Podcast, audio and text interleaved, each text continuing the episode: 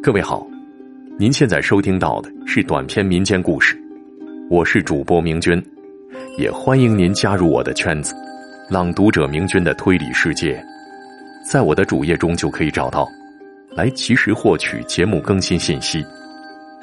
来听今天的故事：鬼火鸣冤。清朝嘉庆年间，建安县靠山庄有个叫张发的人，生的是高大又性情暴躁。这年初冬的一天，张发与一个叫王权的人发生了口角，两三个回合便把王权打倒在地，王权当场气绝身亡。在场的人紧急报告了地保，地保将张发绑缚，命人看管。当时天色已晚。地保又派了两名乡丁看守尸体，然后亲自去县衙报案。第二天上午，知县带着仵作和衙役赶到现场来验尸。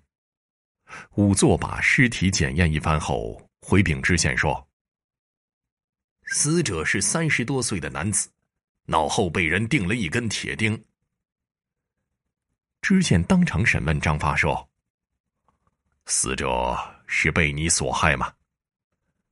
张发回道：“ 启禀大老爷，小人因一时气盛，失手打死王权是实，但小人并未在王权脑后钉钉子。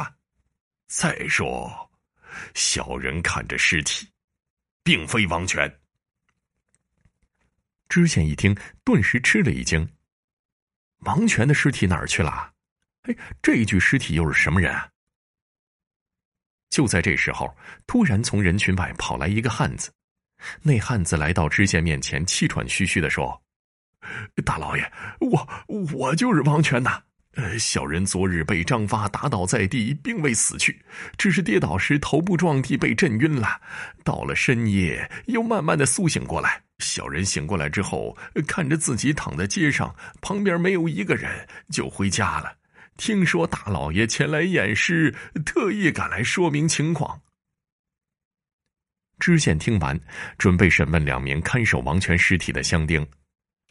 两名乡丁被传到后，战战兢兢的把昨夜看守王权尸体的经过讲了。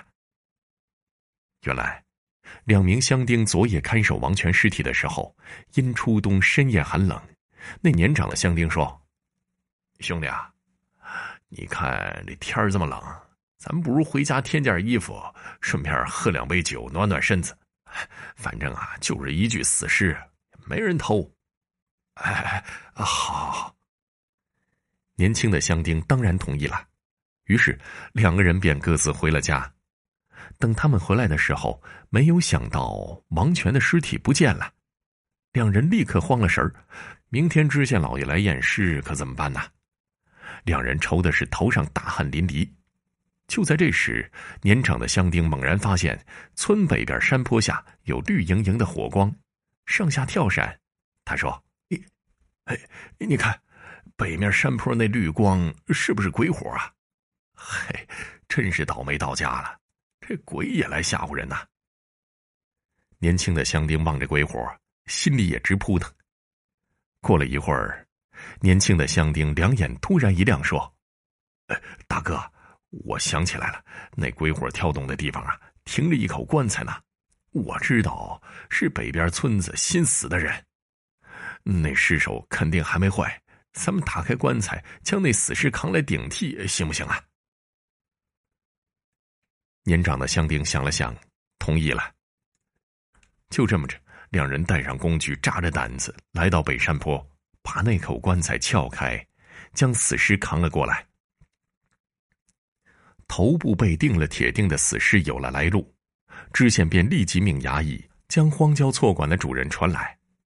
错馆主人是一个三十多岁的女人，名叫黄翠英，死者是她的丈夫，姓李名才。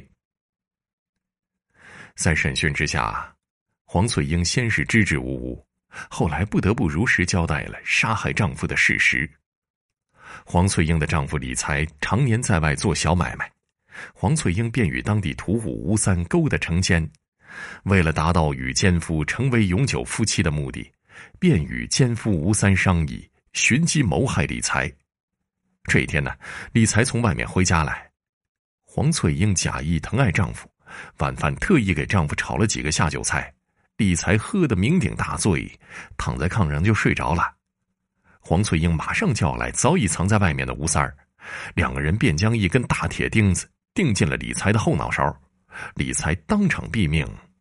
按当时的习俗，青年人暴毙后需置于野外错管，四十九天之后方能下葬。没成想，两名乡丁看丢了王权的尸体，将那李才的尸体扛来顶替，使这桩杀人案。彻底暴露出来。知县当即命人将黄翠英和奸夫吴三儿上了绑，严加看守，然后带领仵作和衙役前往北山坡错管处开棺检验。李才的棺材停放在一株老柳树下，知县命人将棺材打开，那棺材里果然是空的。这时候，知县沉思一阵，目光便落到了老柳树上，然后又俯下身子看了看。知县明白了，老柳树的根部裸露腐烂，两名乡丁看到的蓝幽幽的鬼火，肯定是那老柳树腐朽的根部夜间发出的灵火。没想到，这灵火竟为被害的李才报了杀身之仇啊！